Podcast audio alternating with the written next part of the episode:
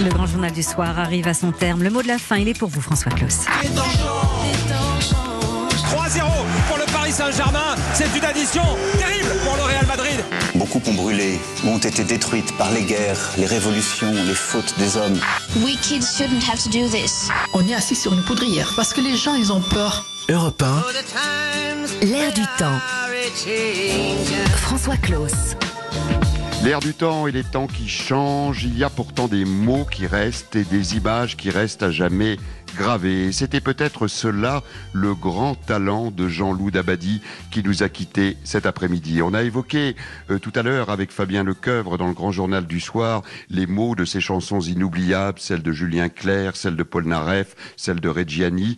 Il y a aussi ces moments de cinéma uniques qu'on lui doit. Car oui, Jean-Louis Dabadi était un très grand scénariste. Il a accompagné les grands succès du cinéma français populaire de qualité des années 70. A commencer par celui de Claude Sauté et je vous propose d'écouter ce dialogue. Romy Schneider est face au grand Yves Montand.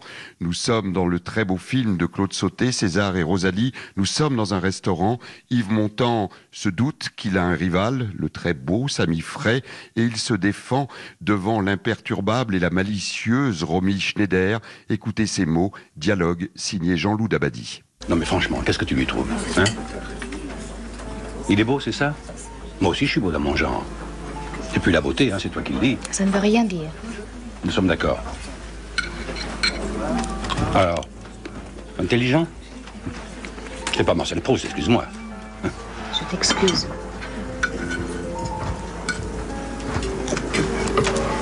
Merci. J'aime cet endroit? Je peux t'acheter si tu veux avec tout. Le bar, la pharmacie, le petit fleuriste, toute la rue si ça te plaît. Je fais pas des petits dessins dans les coins, moi. Je gagne de l'argent. De l'argent. Très chic.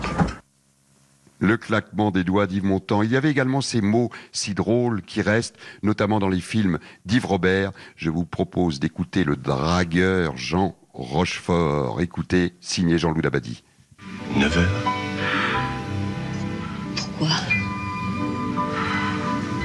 Parce que. 9h, je ne peux pas. 9h10